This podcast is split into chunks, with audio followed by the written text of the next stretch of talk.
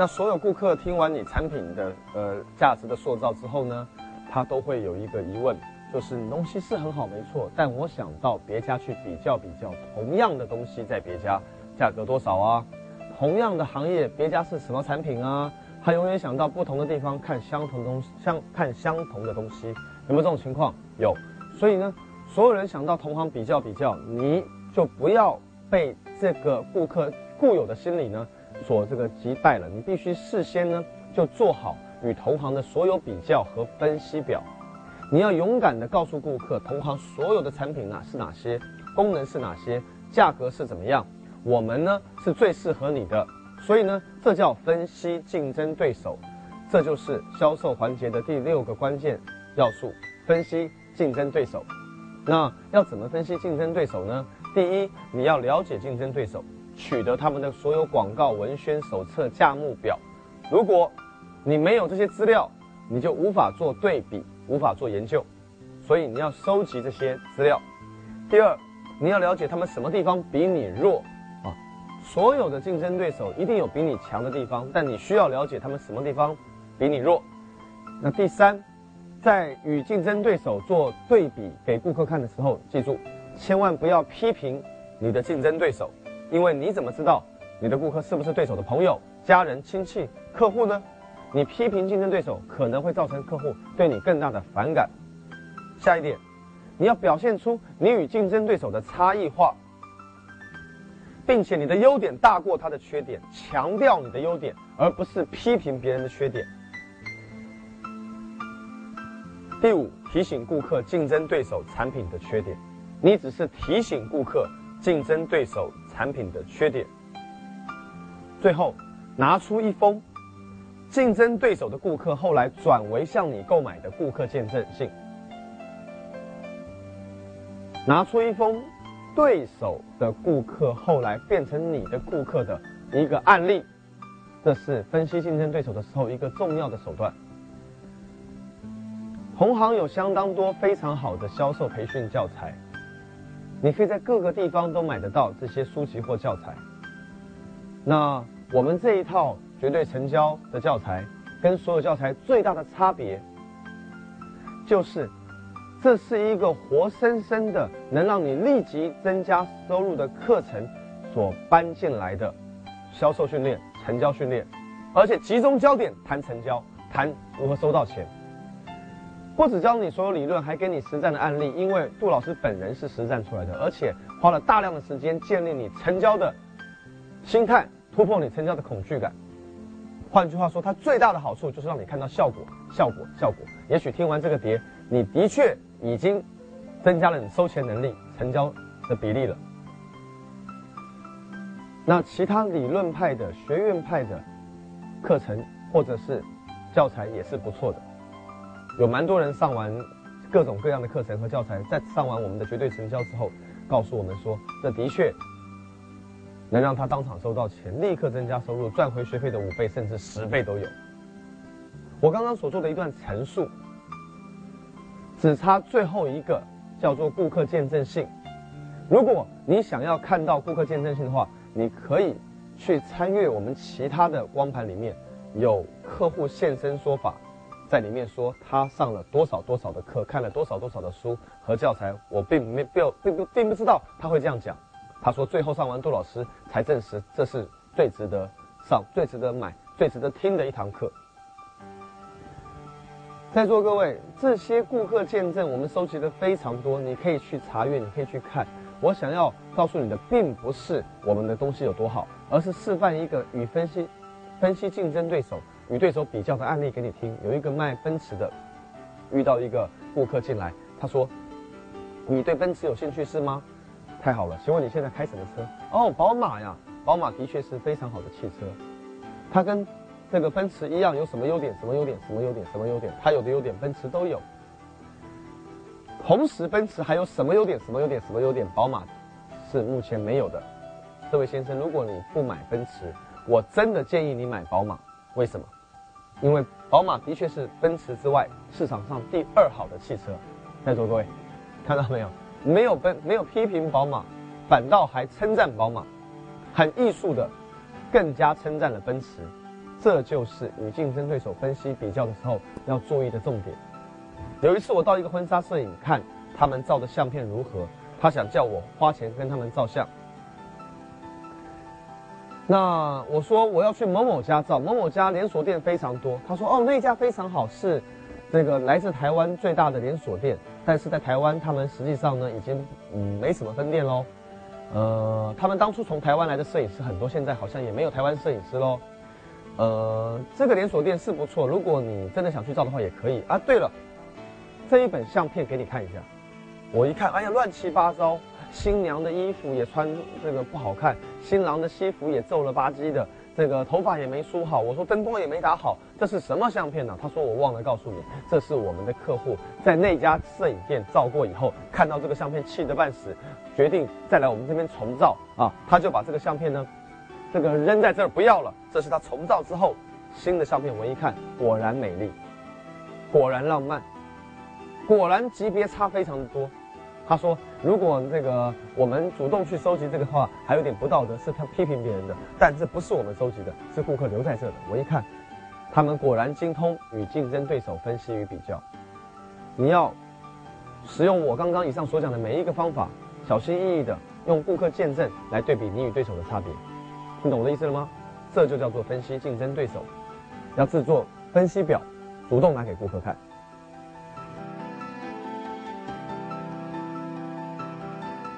好，接下来呢，我们要学习的步骤叫做解除顾客抗拒点。各位，所有的顾客一定会有抗拒点，你要知道，有抗拒点是好事。为什么？因为，假如他没有抗拒，主动会来买东西的话，公司就不用聘请你，还要发给你这么高的薪水跟提成了，对不对？假如你不需要去找顾客，顾客主动会来上门找你买的话，你就赚不到任何的钱了，啊，你只需要领一个微薄的薪水就够了。你的收入就来自于能解除别人的抗拒，高收入是因为你很会解除别人的抗拒。所以，不会解除别人抗拒的人是无法赚大钱的。每个人都有抗拒点，你要怎么解除呢？这就是这个部分要分享给大家的关键。首先呢，我们要先知道，有一个人看到家具，说这个颜色不错哦，价格多少钱呢？对方说两万块一套。哦，两万呢，挺好，挺好，挺好。你看这个皮怎么样？不错。你看这个品质怎么样？不错，这个品牌怎么样？不错，你觉得这价格贵吗？不贵。那你什么时候要买啊？我们再看看。这个人没有任何抗拒点，请问在座各位，他对这个沙发有兴趣还是没兴趣？当然没兴趣嘛。如果另外一个人说，这沙发多少钱呢？两万啊，两万。这个皮也破了，颜色也不好看。品牌我也没听过，你怎么卖我两万呢？各位，这个人提了一堆抗拒点，你说他对这个沙发现在是有兴趣，还是没兴趣？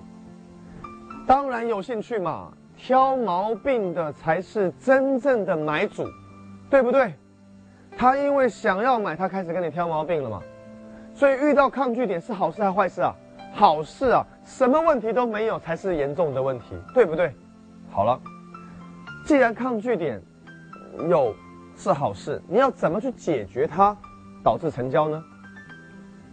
两个方法。第一个方法，他没有提抗拒之前，你就先把他可能会提的抗拒的答案给说出来，让他等一下无法再提抗拒点，这叫做先发制人，打预防针。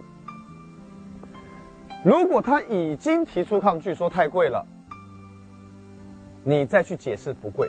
或者降价，这叫做见招拆招，只有这两个方法。今天，比方讲你产品缺货，每次别人都会说你缺货，所以我不买，等你货到了再找我。你明明知道顾客会有这样的问题，你就不要等顾客提了，你再去解释。你应该事先就说，顾客先生，我跟你讲哦，我们的产品已经早就畅销一空了。你现在要都没有，缺货缺的严重的很。我告诉你哦，正是因为它品质优良、价格合理，它才这么供不应求。你趁现在赶快付定金，等货一到，马上寄给你。等货到了，你再来买，我告诉你，你肯定买不到，永远供不应求。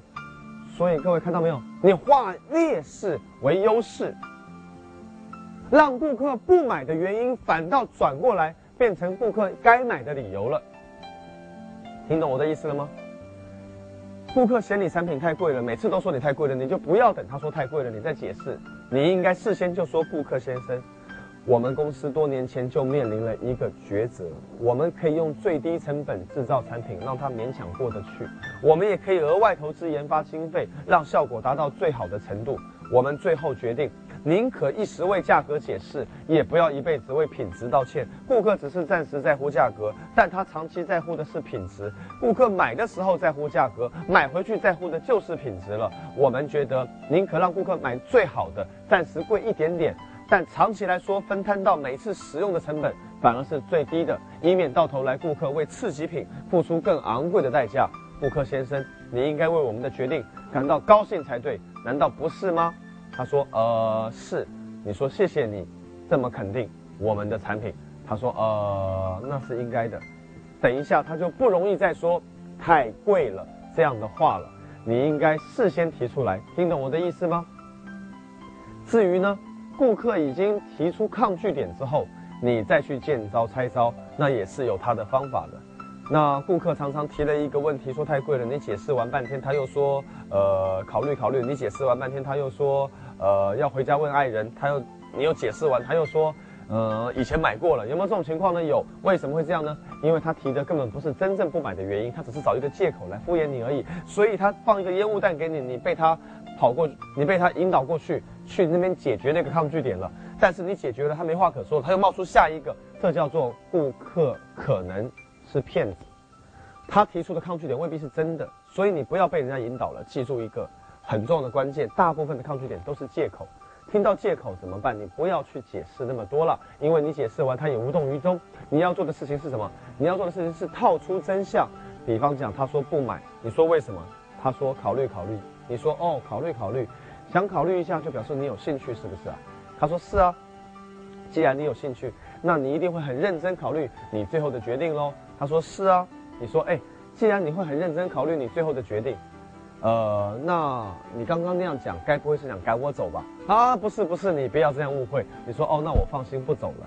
既然你有兴趣，又要考虑考虑，很认真的做出最后的决定，我又是这方面的专家，我们为什么不一起考虑呢？你一想到什么问题，我就马上回答你，这样公平吧？他就啊啊啊！各位，他的借口现在无处可逃了。你就说，哎，现在啊，你最想考虑的第一件事是什么呢？你可以坦白告诉我吗？他就啊啊啊！你说，哎，坦白讲，是不是钱的问题？他说，嗯，好像是。所以怎么样？套出真相了。钱的问题套出来是确定唯一的问题之后，你才能去解决钱的问题，解除抗拒。一定有它的步骤跟方法，我们会有一堂课程，在这套影片当中专门分享解除抗拒具体的方法和步骤和原理，会彻底的剖析怎么影响一个人的内心世界，怎么不用辩论的方法让一个人化反对为赞成。只要你耐心接受这十天的绝对成交的影片的训练，你会学到全世界最好的化解他人抗拒的办法的。刚刚我所解释的这些办法，只是一个粗略的框架而已。解除完别人抗拒之后，我们再学下一步骤。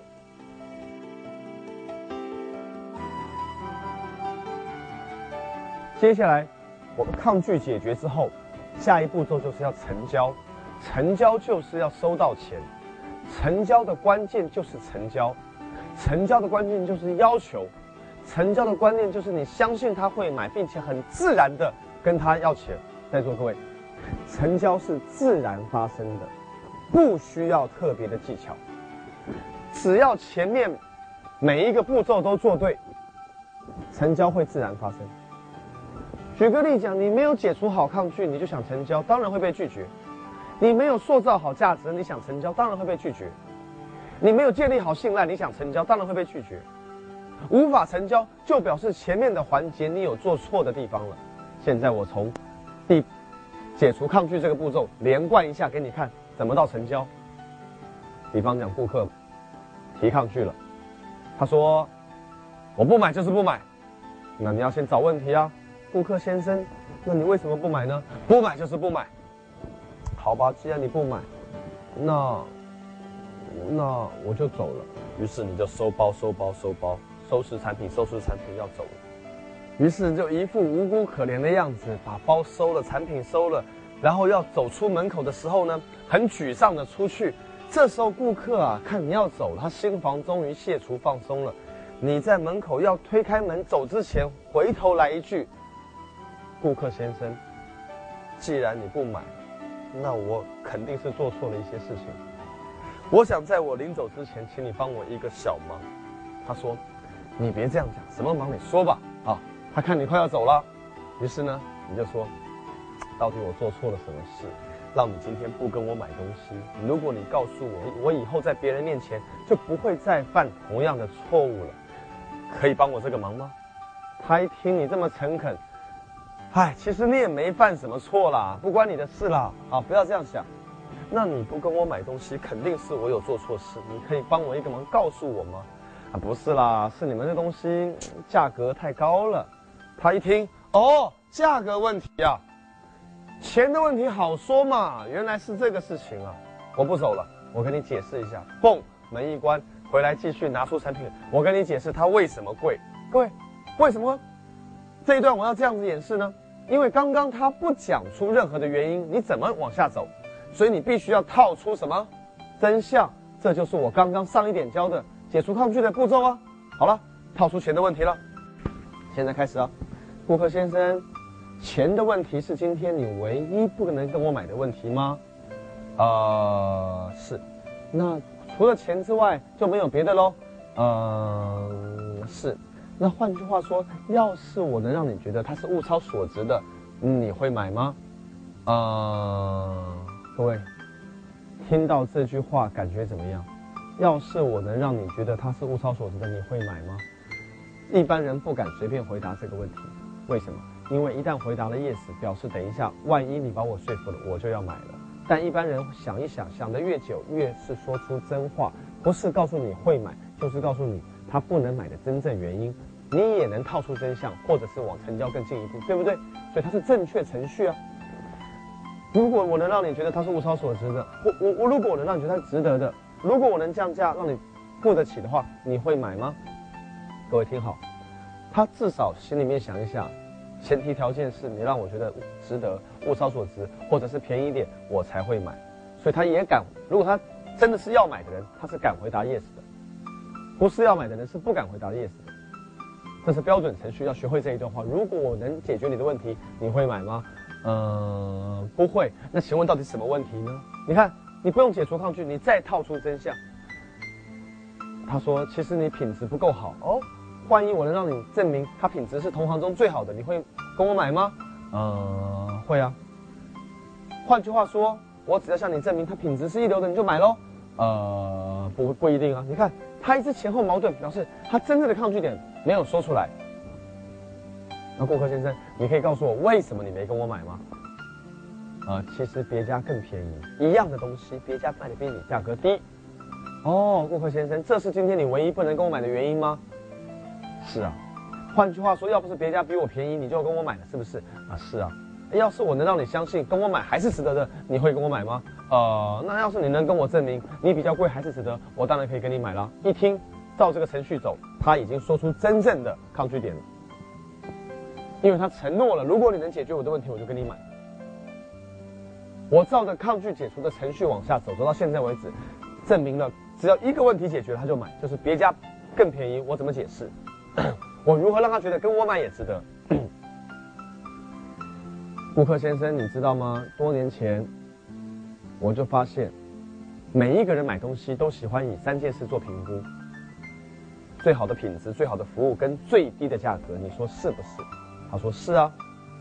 顾客先生，你知道吗？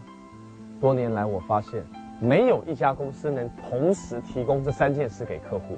我们都听说过好货不便宜，便宜没好货，你说是不是？他说是啊。我们所赚取你的利润是服务你一辈子必须要有的服务费。如果别人把这种费用都让步，他不要赚这个钱，他没有钱服务你，这种生意我不敢做，因为到最后你会骂我的。您说难道不是吗？顾客先生，我很好奇，为了能让你长期得到这个产品为你带来的好处，这三件事情哪一件事是你愿意放弃的呢？是最好的品质吗？顾客说不是。是最好的服务吗？顾客说也不是。那你就压低声音问他，那是最低的价格喽。他说，嗯，那倒是。你说顾客先生还是买好东西，付出应该付出的价格，对你比较有保障，以免到头来你为廉价品要付出更庞大的代价。您说不是吗？他说，嗯，是。好了，他一旦说是，我等于就用了一个合理的解释解答了他的抗拒。这时候步骤已经进行到下一步，该怎么样？该成交啦。我只需要握个手说，感谢你理解我。他就说啊，没什么。我只需要说。谢谢你给我这个机会为你服务，他说啊不客气，我只需要再说，你还有别的问题吗？他说呃没有了，我只需要再说，这一批货你拿好，等一下呢，那个我会把说明书给你，我顺便问一下要不要开发票？他说呃，这一步骤就叫做什么步？成交。他这时候不论回答我什么，我都要耐心的听，我不能去主动讲话，因为我问了一个成交问题出现了。发票要开还是不要开呢？他在沉思的时候就是在想到底要不要买。他想越久，等一下做的决定越是真实的决定。他可以告诉我说，其实我现在啊，他又讲出真正的问题了也好，他也可以告诉我说开发票，也可以告诉我不开发票，我都要听他真话了。这时候，不管开发票成交，不开发票也成交了。还是告诉我说他真正不能不能买的原因，对我也好，因为我至少讲出让他讲出真相。他讲出真相，我再回到抗拒解决，再来一次，听懂我意思了吗？只要你遵照这个程序往下走，成交是自然的，不需要特别的技巧。不论你用什么方法，假如你还没得到顾客的信任，再次提醒你，你还是无法成交的。我们会有特别的一个影片，专门分析成交的时候的话术，跟特殊的 一些问句，会非常详细的，可以说是目前全世界讲解如何成交当中最完整的一段影片，也在我们这一套绝对成交的影片当中。大家可以在未来的十天当中，遇到如何成交这一段的时候，仔细记下来我教你的每一个步骤。我在这边可以确定，除非。他是复制杜老师的课程，否则没有任何一个地方能提供给你如此完整的成交训练。现在我们来看下一步骤。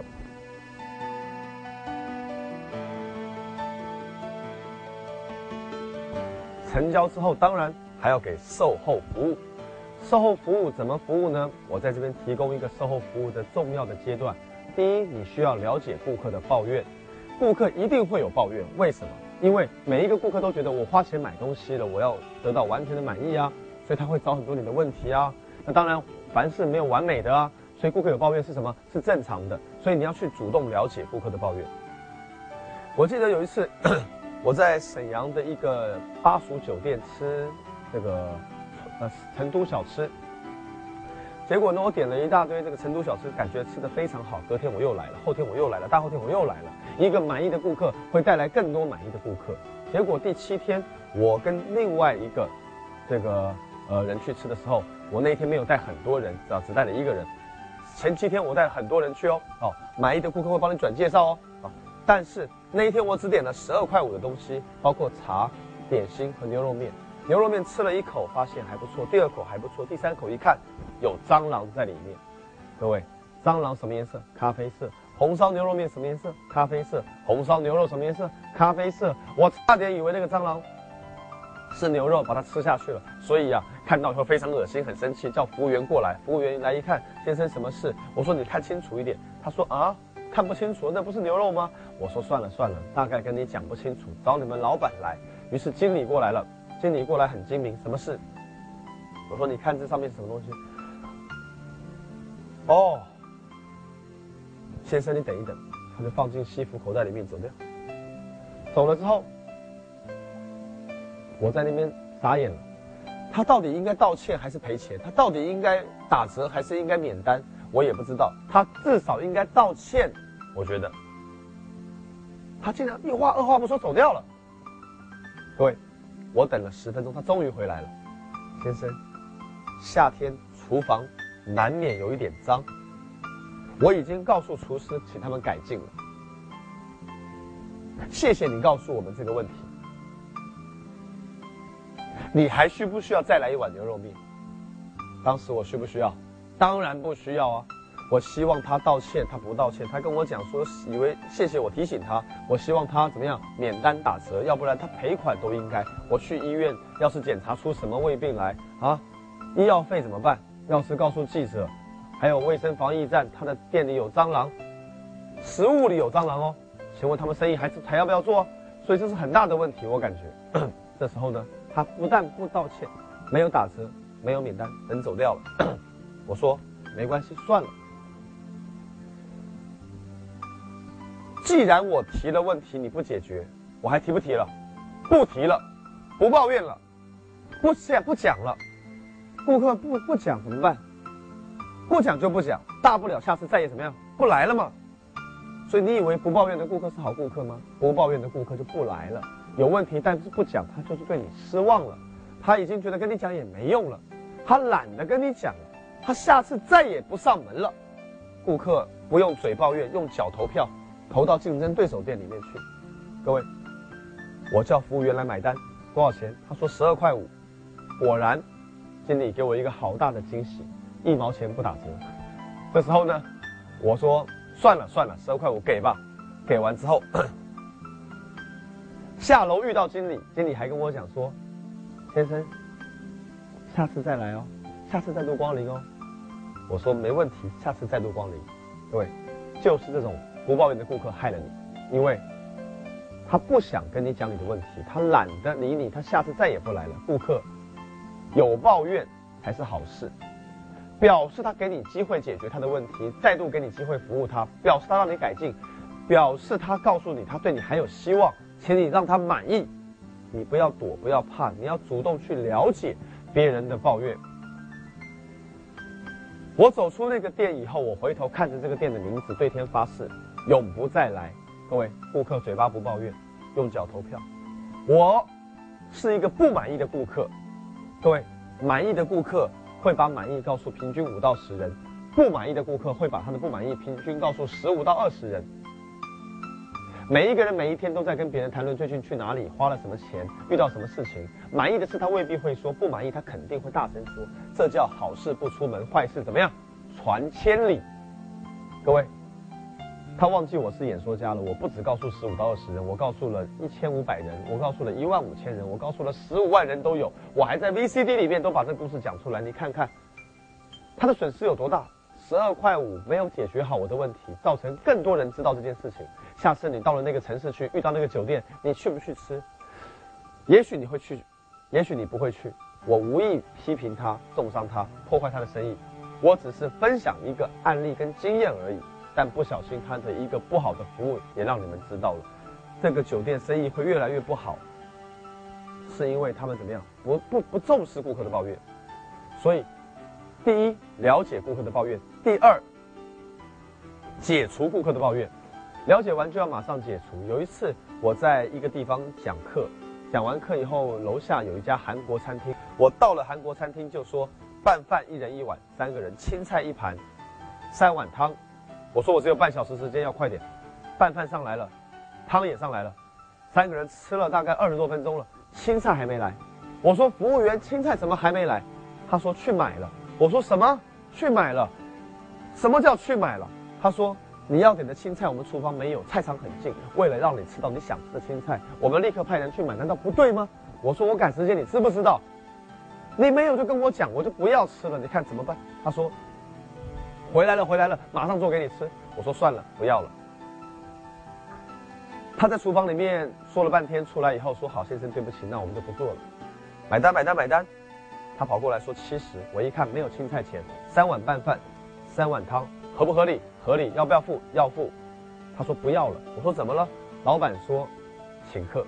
我说不对呀，我刚刚生气，并不打算我要吃白餐。这个不付钱是不对的，青菜钱我不付，拌饭跟汤钱我要付。他说，老板说不要就是不要。老板跑过来，我说老板给你，他说不要不要。我说拿去，他说不要不要。我说好吧，既然你不要，我就收下了。你为什么不收我钱？他说你来吃不到你想吃的青菜，吃的不开心的，我凭什么收你钱？这一餐我请，希望你们下次再给我机会。我离开店门口的时候，心情是好还是不好？当然是好的。没吃到青菜，为什么对他们印象还那么好？为什么心情这么好？原因就是因为他们解除了顾客的抱怨，而且是当场解除。各位记住，顾客的抱怨只要被你圆满解决，百分之七十不满意的人会再度光临；顾客的抱怨只要被你当场解决，百分之九十五不满意的人会再给你机会。那一天我回到会议室以后，我面对我的听众，你们猜我第一个讲的故事是什么故事啊？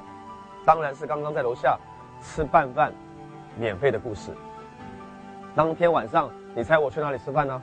当然是去那家韩国餐厅吃饭，而且我吃了非常昂贵的一桌，付给那个老板更大的回报。为什么？因为他中午竟然请我吃饭了，我觉得我这个就必须要回报他。看到没有？了解顾客抱怨，解除顾客抱怨。接下来第三个，你还要去了解顾客的需求。有一个餐厅老板听完这一堂课之后，他开始每天在餐厅里面问。请问你对我们菜色怎么样？这个感觉如何？服务怎么样？你还需要什么吗？到处去问，你觉得怎么样？你还需要什么吗？你觉得怎么样？你还需要什么吗？问了一个月，每天花半小时就这样调查。一个月后统计出来，大家觉得这店里什么都好，就是停车不好啊，很难停车。那所以怎么办呢？很多人就不愿意来。他调查出这个需求了，所以立刻呢推出了一个政策：你开车来的人啊，第一。你这个如果不到我们店里附近停车，在附近任何地方停车场停车的话呢，我们都报销车费啊。第二，你开到我们店门口来，你也不要亲自去停车，我们的店门口有代客停车的服务员，替你开到任何地方去停，你安心的吃饭，回来把钥匙给你，给你之后呢，你这个吃完以后还可以把钥匙再给服务员，他替你去把车开回来。这种服务措施一推出来以后。立即有许多客户觉得来这边已经解决了本来很大的问题，于是他们生意变好。他们生意变好只因为一件事情，叫做主动愿意了解顾客的需求。所以第四步骤叫做什么？满足顾客的需求。当你了解完顾客需求以后，愿意满足他，顾客会不会满意啊？会满意，但也不一定会满意。在顾客的心中，他也许觉得。满足需求是应该的。你要超越顾客的期望。第五步骤，你要超越顾客的期望。他想三分，你做四分；他想十分，你做十二分。给顾客的永远比承诺的多一点点。台湾在小时候买米都要去米店里称一斤多少钱？王永庆。是台湾的经营之神。小时候卖米的时候说：“大娘，你买两斤，一共是二十元，看好两斤，再多给你一点点。”他永远给顾客占便宜的感觉，顾客开了拿了米很开心。小王啊，再来两斤米。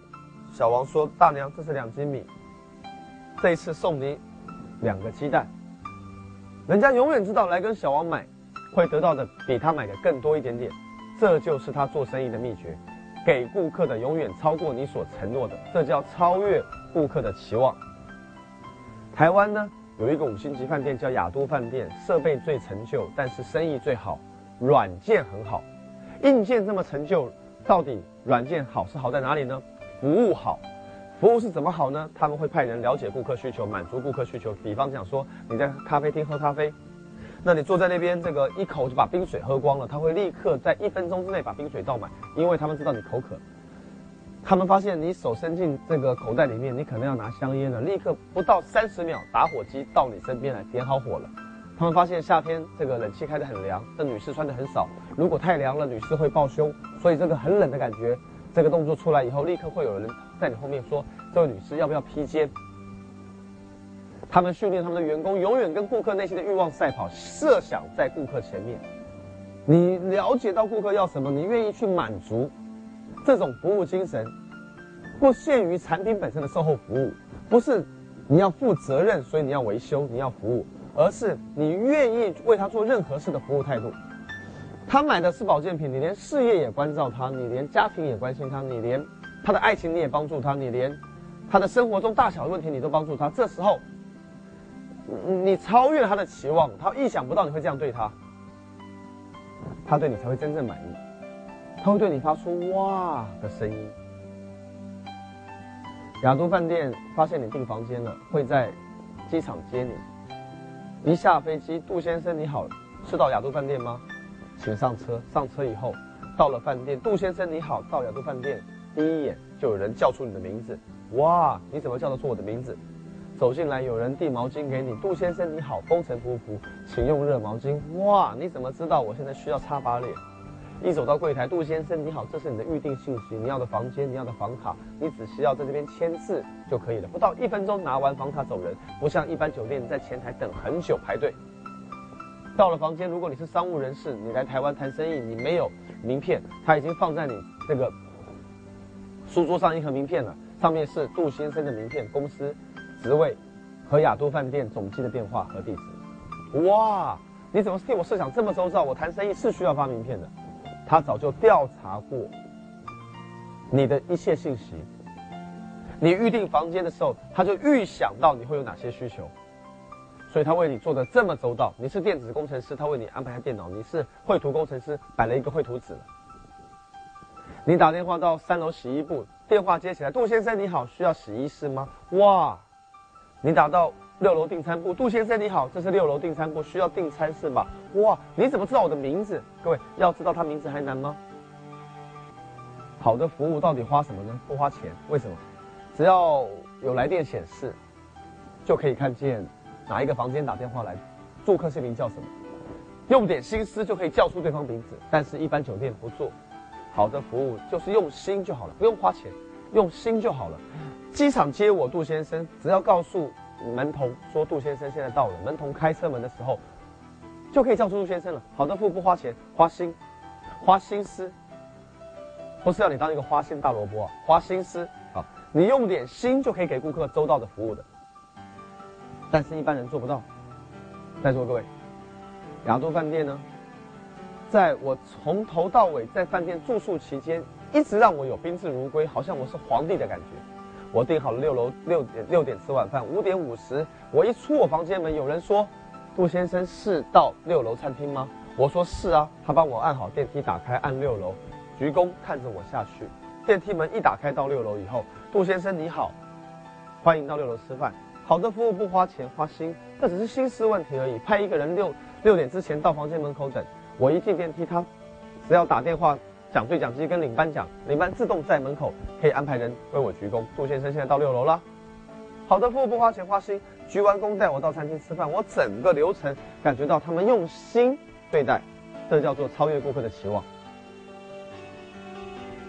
现在我要分享一个故事，让你知道服务在销售中有多重要。有一次我去一家企业内部训练，讲课前我要穿一套稳重点的西装，当时没有这个西装。我特地到了一个服装街，到了一个某一个服装店，别人介绍给我的，去买西服。到人家店里面，我挑了半天，挑不中。他说：“杜先生，你要哪一种西服？”我说：“我要黑色带线条。”他说：“哦，你要的那种西服，对不起，卖完了。”我说：“没关系，那我就去别家。”他说：“等一下，杜先生，我抄一个地址电话给你，就在隔壁那一条街对面，拐一个弯。他们店里可能有你要的西服，我不确定有没有，但是 应该有。”各位，他写他竞争对手的店的名字，叫我去别家买，他并没有硬要卖我他的西他的衣服，这种服务精神好还是不好？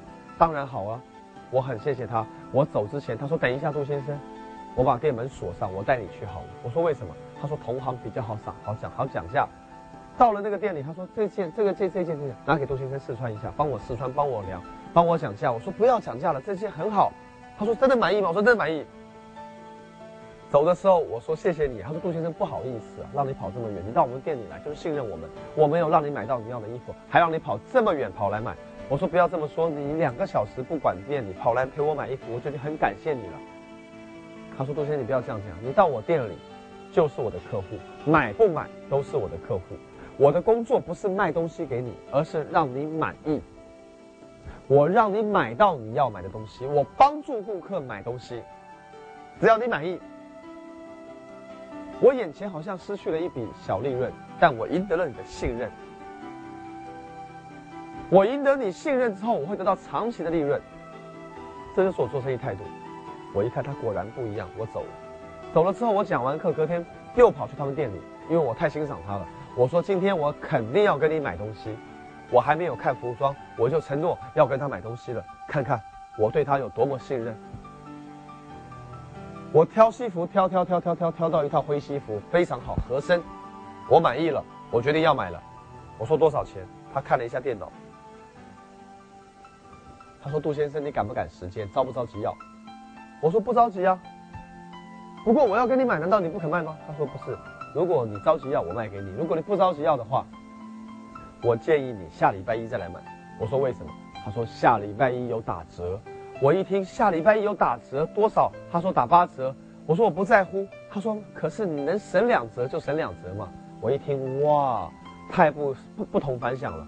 一般人马上成交，他竟然告诉我下礼拜一再来。目的是为了帮我省钱。我说你真为我着想。他说如果我卖给你，下次你发现有打折，你相再也不相信我了。如果我好像少赚两折的钱，但是我赢得你信赖了，你一辈子会跟我做生意。听好，你的工作就是让顾客满意。你的顾客，你的工作不是卖东西给顾客，而是帮他买他需要的东西。眼前失去小利，长期赢得信赖，这就是超越顾客期望最好的态度。那一天我没有跟他买那个灰色西服，但我跟他买了几条领带，因为领带是绝不会打折的。各位，他多么了解，多么站在顾客的角度替他着想，对不对？售后服务是什么？是超越顾客的期望，让顾客绝对满意，而不计较利益问题。我跟我的一个小弟弟去吃饭。他说非要吃麦当劳，我说吃中餐。他非要吃麦当劳，我说吃中餐。他跟我闹得不愉快，我不管三七二十一去吃中餐。结果呢，我点了一大堆中餐之后啊，青菜呀、牛肉啊、汤啊、羊肉啊、鸡肉啊，他还撅着嘴巴说我要吃麦当劳。我不管三七二十一，我就吃我的啦。牛肉、羊肉、鸡肉、汤、青菜、米饭上来了，突然上来一盘麦当劳牛肉汉堡套餐。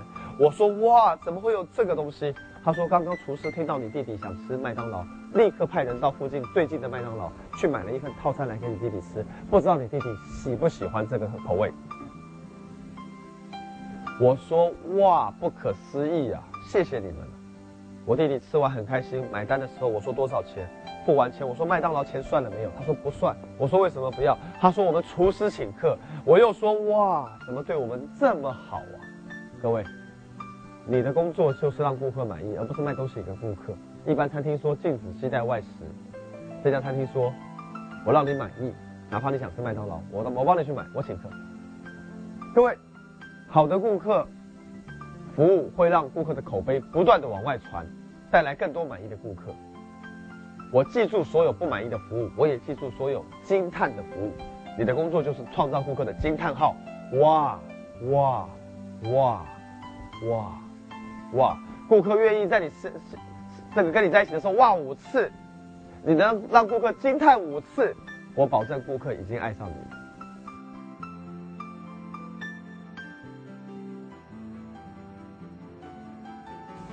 最后一个步骤，要求顾客转介绍。